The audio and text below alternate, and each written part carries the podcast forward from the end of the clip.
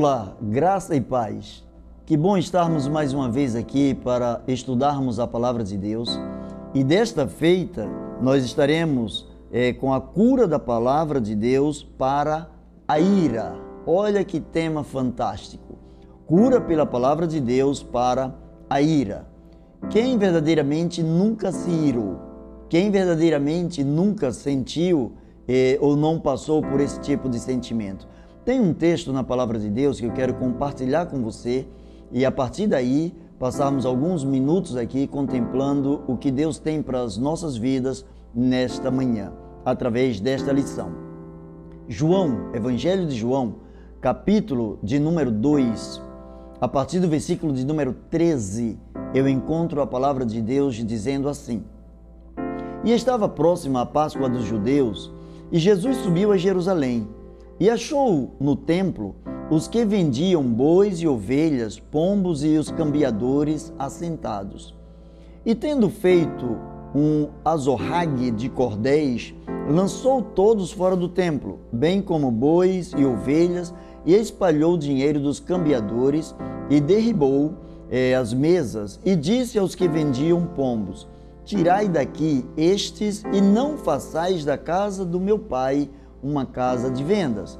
E os seus discípulos lembraram-se do que estava escrito: O zelo da tua casa me devorará. Vamos falar com o Pai para ele dar entendimento, para a gente absorver a palavra dele de acordo com o que ele quer. Deus bendito, nós louvamos o teu nome, nós te agradecemos pelo teu poder e amor. Queremos te agradecer, ó Pai, pela tua santidade e queremos colocar em tuas mãos a vida de cada um que está estudando agora a tua palavra. Ó Deus, que as nossas almas sejam refrigeradas na tua presença e que o teu nome seja glorificado em nossas vidas. Assim oramos, em nome de Jesus. Amém. Quem nunca teve um momento de ira? Possivelmente você já passou por um momento de ira e quem sabe você até começou a se sentir no mar de culpabilidade sem igual. Mas nós vamos ver que a palavra de Deus tem remédio para a ira. Primeiro, nós vamos pegar um pouquinho do contexto em que eh, a manifestação da ira do Senhor Jesus, quando estava eh, entrando em Jerusalém para adorar ao Senhor, Jesus estava perto dos seus discípulos, Jesus estava perto de uma festa muito especial, Jesus estava ali voltado para algo que era muito mais que uma mera festividade, mas algo que é, transportava as pessoas a um relacionamento maior com Deus e com a palavra de Deus. Eu encontro a palavra de Deus dizendo que quando Jesus chegou é, próximo próximo à Páscoa, Jesus entrando em Jerusalém, junto aos judeus, ele encontrou no templo. O templo de Jerusalém, é, ele tinha uma, um aspecto muito especial. Existiam algumas divisões especiais dentro do templo, e esse templo, a maior parte dele era céu aberto. Não era um templo como nós temos hoje, é, com acomodações para todas as pessoas, bancos, cadeiras, ar-condicionado, mas o templo era um espaço reservado para algumas pessoas, para alguns grupos específicos de pessoas. E a gente pode encontrar é, alguns desses aspectos, algumas dessas situações do próprio templo, algumas divisões desse templo, é, como alguns lugares especiais para cada grupo específico de pessoa. O templo era constituído por uma série de pátios que se tornava cada vez menores e mais restrito até chegar ao lugar santo e ao lugar santo dos santos. Isso porque existiam lugares dentro do templo que nem todo mundo podia entrar. Existia o lugar santíssimo, o santo do santo, que só o sumo sacerdote podia entrar. Existia é, o, o pátio que era voltado para as mulheres, o pátio voltado para os sacerdotes, o pátio que era voltado para todos os israelitas e o pátio que era voltado para todos os gentios. E ano após ano, essa festa ia crescendo e muitas pessoas de vários lugares eh, se dirigiam a Jerusalém para celebrar a Páscoa.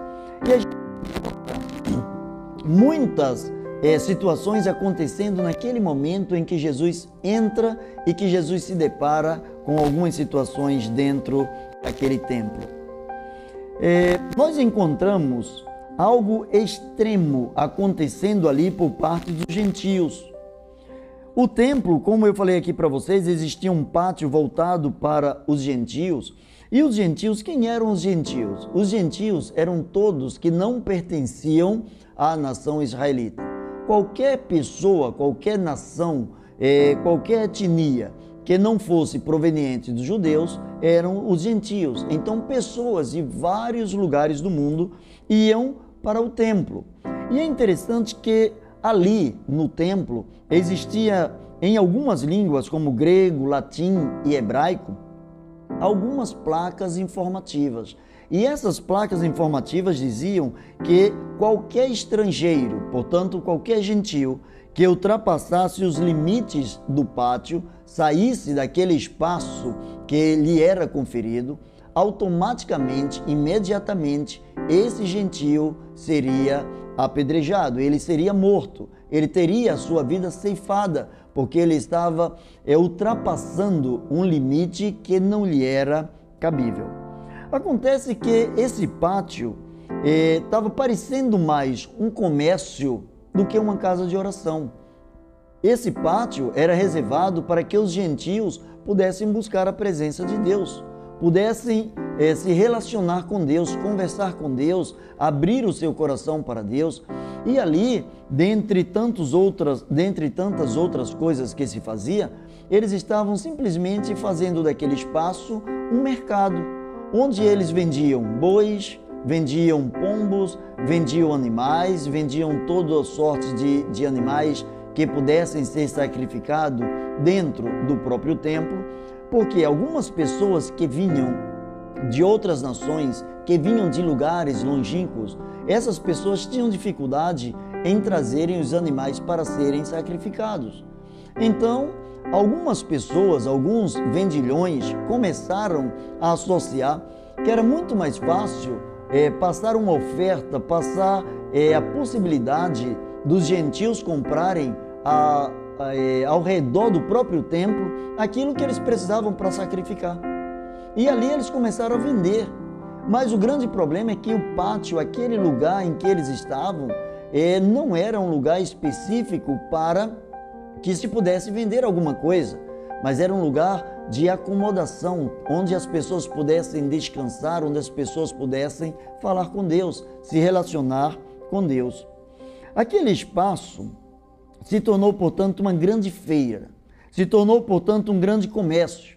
E esse comércio, além de barulhento, o que ia contradizer a necessidade do silêncio na oração, a, a necessidade do silêncio para se comunicar melhor com Deus, essas pessoas estavam fazendo simplesmente daquele lugar um lugar lucrativo, onde por vezes, e na maioria das vezes, as pessoas estavam, principalmente os cambistas, eles estavam trocando as moedas, porque eh, só era aceito nos cofres do templo a moeda local. E, portanto, qualquer outra nação, as pessoas precisavam passar numa casa de câmbio, precisavam trocar suas moedas. E alguns espertalhões, alguns vendilhões, iam e, diante do próprio templo, começavam a vender, fazer câmbio. E esse câmbio, calcula-se que eles tinham um lucro de pelo menos 15%, era uma defasagem de 15% para quem estivesse vendendo ou trocando a sua moeda. É interessante que quando Jesus chega na festa, no templo, quando Jesus olha para aquela situação, Jesus se deparou com algo que parecia mais o comércio da fé. E Jesus começa a se revoltar com aquela situação, porque Jesus sempre defendeu que a casa do Pai seria chamada casa de oração. Jesus, respaldado pelas Escrituras Sagradas, Jesus sempre estava se reportando à casa do Pai, ao templo, como sendo um lugar de adoração, um lugar de oração, um lugar de comunhão. E não um lugar onde as pessoas estivessem ali meramente para lograr êxito, lucro em cima de algumas coisas, cambistas, vendedores é, e coisas semelhantes a estas. Ali aquele comércio estava a todo vapor. E Jesus não podia se contentar com aquilo. Jesus não podia simplesmente ignorar aquilo que estava acontecendo. É, quando a gente olha a palavra de Deus dizendo em João 2, de 13 a 16, é, a 17, aliás, a palavra de Deus diz assim: olha, estava próxima a Páscoa dos judeus e Jesus subiu a Jerusalém e achou no templo os que vendiam bois, ovelhas, pombos e os cambiadores assentados. E tendo feito a zorrague de cordéis, ele fez uma corda de, de cordéis e ele começou a lançar fora. Ele fez um chicote e começou literalmente a bater nas pessoas, expulsar os bois, expulsar as ovelhas, é, soltar os pombos, as pombas, virar a mesa dos cambistas, jogar as moedas no chão e dizer para essas pessoas: tirem tudo isso daqui e não façam da casa de meu pai um lugar de vendas, não faça da casa do meu pai um mercado, não faça da casa do meu pai algo lucrativo, é, monetariamente falando, porque ele lembra os seus discípulos, é, os, os seus discípulos começam a lembrar que estava escrito: o zelo da tua casa me devorará. Porque Jesus começou a dizer para aqueles cambiadores, para aqueles vendedores: está escrito, a minha casa será chamada casa de oração. Mas por que a gente está pensando dessa forma? Ou porque a gente está pensando é, num episódio que aconteceu em uma das Páscoas ali em Jerusalém? Porque nós temos aqui diante de nós, nós temos o Filho de Deus. Nós temos aqui a história de não simplesmente um homem qualquer, um homem 100% homem, porém sem pecado, e um homem 100% Deus. E o que é que a gente descobre dentro deste homem? Que este homem também pôde irar-se. Que Jesus também passou pelo sentimento de ira. Jesus também experimentou aquilo que muitas vezes nós temos, nós exibimos ou às vezes tentamos camuflar, mas que às vezes estão, está dentro de cada um de nós. Existe uma concepção muito errada acerca da ira como sendo um sentimento pecaminoso. Já ouvi, já vi muitas pessoas dizendo o seguinte: eu não podia ter me irado. Quem te falou isso? Você poderia se irar sim. Aliás, a Bíblia fala sobre isso. A Bíblia fala que você, eu, qualquer um, pode se irar. A ira faz parte de, do sentimento humano. O grande problema não é se eu sinto ira ou se eu não sinto ira, porque todos nos iramos. O grande problema é como nós lidamos depois que a ira ela aflora. O que nós fazemos depois que a ira se manifesta através das nossas ações? Nós vamos encontrar é, biblicamente nós vamos encontrar várias vezes a palavra de Deus dizendo, ou Deus, a palavra de Deus falando sobre o sentimento de ira, a ira de Deus, a ira de Deus, a ira de Deus. E Jesus, enquanto homem, mesmo sendo 100% Deus, a Bíblia mostra que ele também se irou. Olha que passagem bonita. Lá em Efésios 4, 26, a gente encontra o apóstolo Paulo afirmando o seguinte: Irai-vos e não pequeis. Não se ponha o sol sobre a vossa ira. Irai-vos e não pequeis. Não se ponha o sol sobre a vossa ira. Calma aí. Então eu posso me irar? Pode. Eu posso é, guardar a ira no meu coração? Não. Você pode se irar. Agora, a administração a força que você vai dar, a intensidade com a qual você vai lidar com essa ira, é que vai se tornar algo pecaminoso ou não. Porque a ira, assim como o susto, você vai é, entrando numa determinada esquina escura e de repente alguém pula na sua frente com a arma, natural, você vai ter um reflexo e esse reflexo vai, se, vai ser chamado de susto. O susto é igual à ira. A ira é igual ao susto. Faz parte dos sentimentos, da exibição dos sentimentos. Alguém de repente te machuca, alguém te fere, alguém fala palavras é, que magoam o seu coração. Naturalmente, você vai se sentir, você vai se ressentir com aquelas palavras que você recebeu.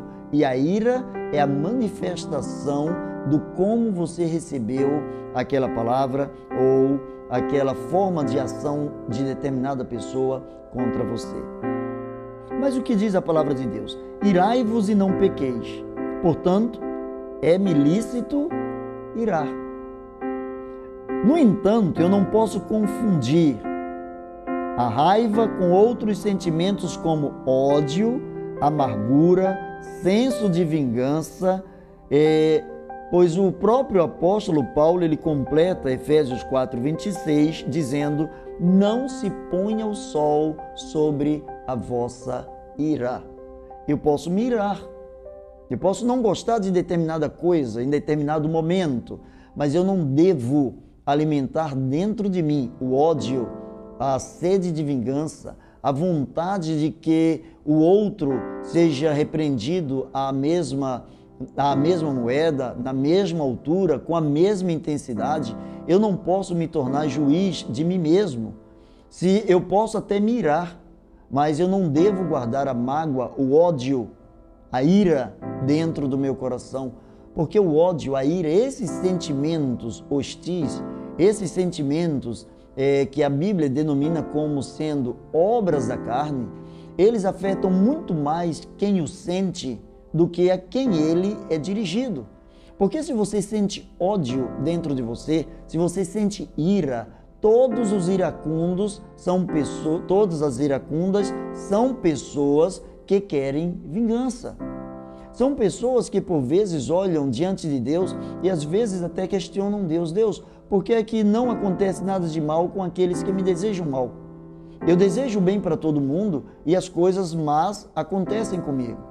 E as pessoas que me desejam mal, parece que elas prosperam, parece que tu estás cego ou surdo ou inerte em relação a essas pessoas. A ira tira de nós o equilíbrio. A ira tira de nós a lucidez. A ira tira das nossas vidas a percepção de que Deus tem todo o controle. Ali no pátio dos gentios, Jesus demonstra é, uma grande. Jesus faz uma grande demonstração de coragem. Jesus demonstra uma grande coragem, porque ele agiu de uma forma física. Ele foi lá, começou a mexer nas mesas dos cambistas, é, virar essas mesas, ele começou a expulsar os animais, ele começou a empurrar as pessoas, ele começou a quebrar o pau. É, literalmente, Jesus começou a sentar madeira em cima daquilo que estava errado. Jesus confrontou aquelas pessoas num ato de coragem. Sabe por quê? Para Jesus era muito melhor ser corajoso ao ponto de desafiar aquelas pessoas contra o que estava acontecendo na casa de Deus do que simplesmente ignorar aquilo que ele deveria fazer por ser filho de Deus e ter o dever de zelar pela causa de Deus. Muitas vezes é, nós não conseguimos assumir que temos dentro de nós algum tipo de ira, ou que a ira explodiu dentro de cada um de nós. E quando eh, nós não conseguimos esconder de nós mesmos ou das outras pessoas, nós vivemos eh, uma duplicidade. Às vezes nós queremos pregar uma coisa, estamos intensificando uma coisa e o nosso coração está totalmente eh, separado daquilo que nós estamos pregando.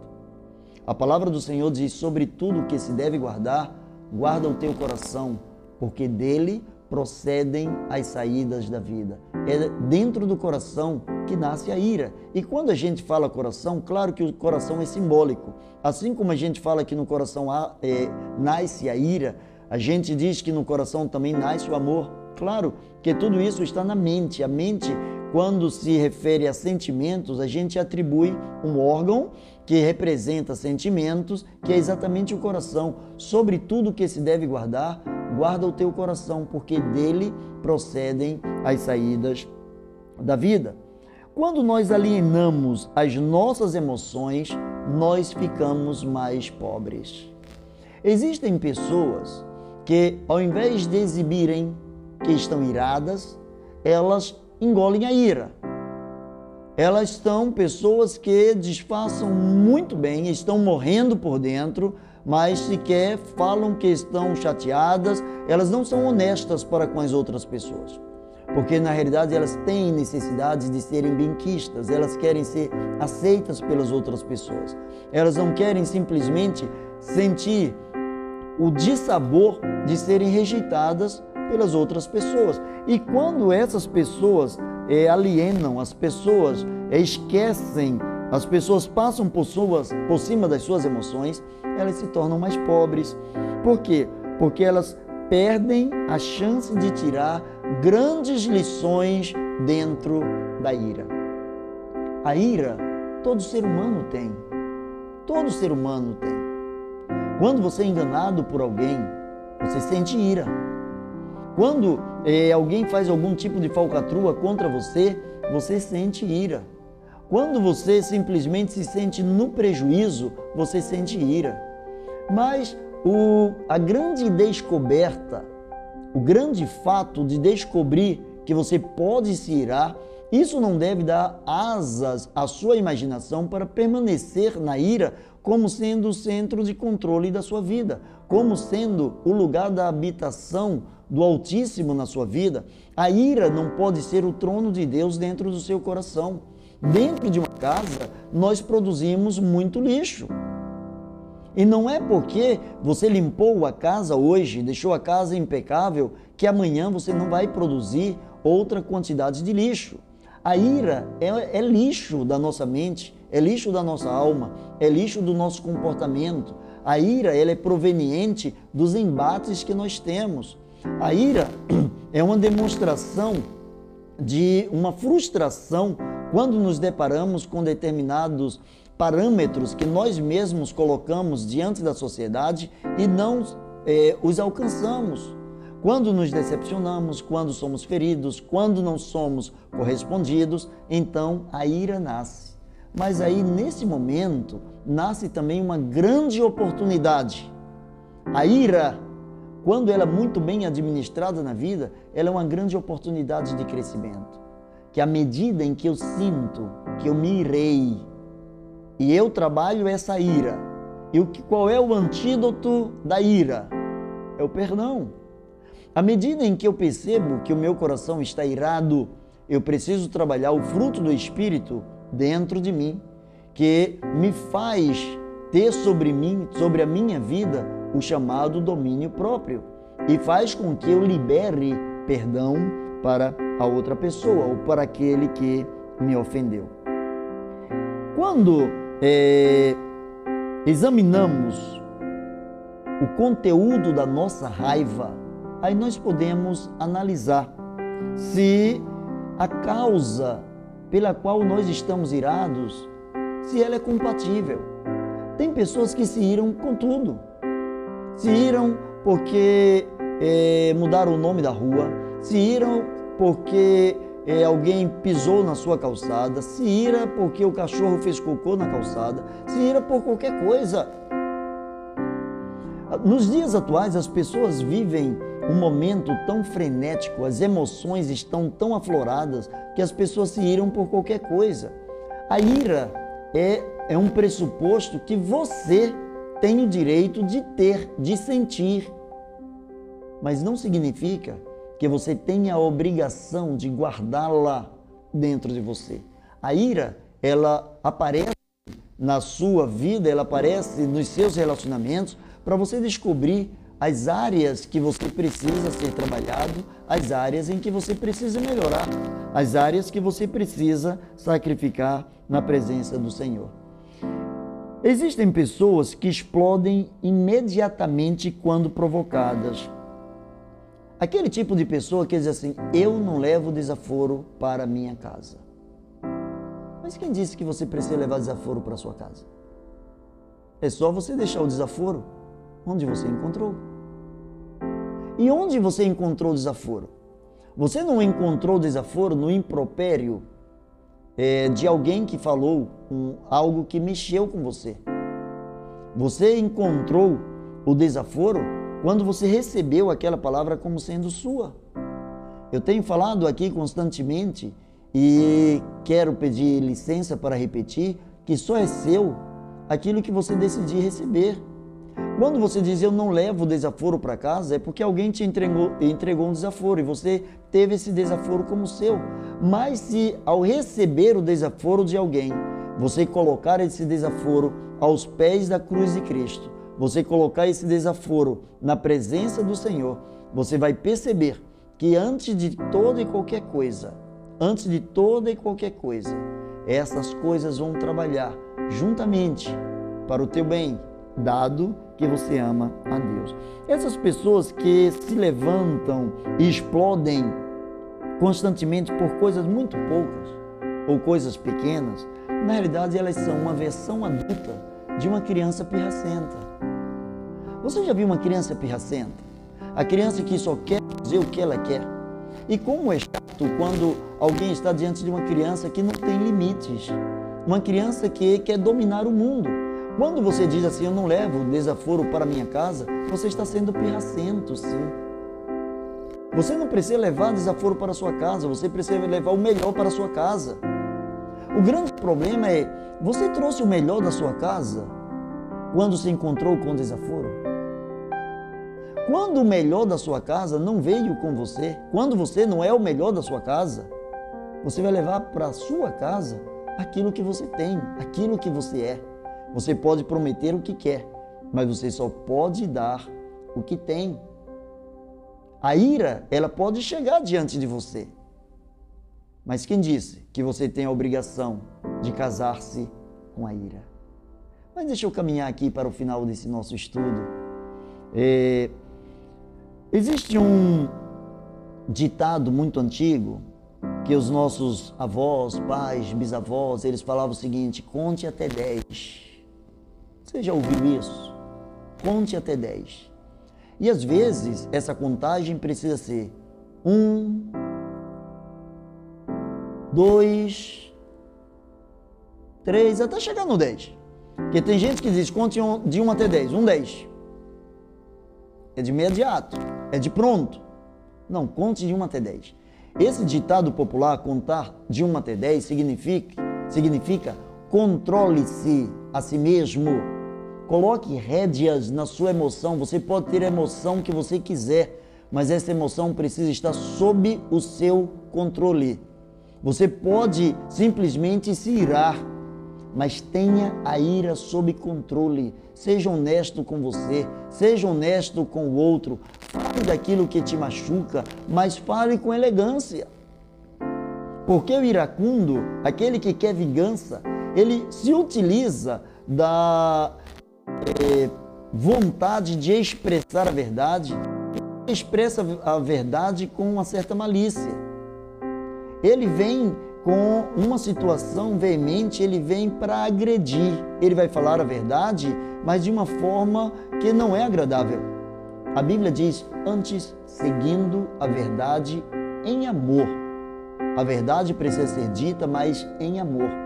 Aquele tipo de diálogo, de palavra que sempre ouvimos, ah, eu sou assim mesmo, eu falo assim, é, eu sou é, é, curto, reto e curto, eu sou direto. Isso não é prudência. Isso não é sabedoria. O princípio da sabedoria é o temor ao Senhor. Ou seja, quando eu falo alguma coisa para alguém, eu preciso estar falando essa coisa para alguém como se estivesse na presença do Senhor. E sabedor que o Senhor está presente diante do que eu estou apresentando à pessoa, o mínimo que eu preciso, pelo menos em reverência à presença do Senhor, é ser educado com esta pessoa. Engolir a raiva é uma atitude que tem causado dores de cabeça, gastrites, úlceras, AVC, infarto, câncer. Eu não estou propondo a você engolir a sua raiva. Alguns pais, na antiguidade, os filhos choravam e o que é que eles diziam? Engula o choro. Sei que tais pais faziam na melhor intenção, ou seja, os vizinhos, as outras pessoas não precisam saber que você está chorando. Mas vê qual era a expressão: engula o seu choro. Pegue aquilo que está te doendo e traga para dentro de você. Engula. O que está te doendo deve ficar dentro de você. Não. O que está dentro, o que está doendo dentro de você precisa sair. Mas precisa sair com raciocínio, com lucidez, precisa sair com educação, precisa sair com espiritualidade, precisa sair para não mais voltar. Precisa sair como uma flecha, mas uma flecha que acerta o alvo. E qual é o alvo do cristão? O alvo do cristão é glorificar a Deus, quer comais, quer bebais, quer façais qualquer uma outra coisa. Fazer tudo como sendo para o Senhor. Que cada um de nós seguindo o exemplo do próprio Senhor Jesus, possa compreender que temos, sim, até biblicamente, o direito de termos e passarmos pela ira, mas não temos o dever nem o direito de guardá-la em nossos corações. Eu quero orar por você para que aquela ira que já faz algum tempo a Bíblia diz: Não se ponha o sol sobre a vossa ira. A ira é apenas um gesto momentâneo, é, é um feedback, reação ao que lhe fora proposto. Mas a partir do momento que você exibiu a ira, você precisa seguir o restante do versículo. Não pequeis, não se ponha o sol sobre a vossa ira. Não faça do seu coração um armazém de ressentimentos porque quando você abrir esse armazém e for buscar alguma coisa lá dentro, você só vai encontrar a ira. Eu quero orar por você. Pai bendito, em nome de Jesus, derrama sobre cada um que está estudando a tua palavra a tua orientação. Enche-nos, ó Deus, de graça, enche-nos de alegria, enche-nos com a tua presença. Ó Pai, que a ira não transborde em nossos corações, mas que a ira, Senhor, ela possa sair, que ela possa, ó Deus, até mesmo ser manifesta, para que seja perdoada, para que seja, ó Deus, cancelada na presença do Teu Santo Espírito. Trabalha, ó Deus, em nossos corações, trabalha as nossas emoções, pois assim oramos em nome de Jesus. Amém. Não se ponha o sol sobre a vossa ira. Deus abençoe você. Graça e paz.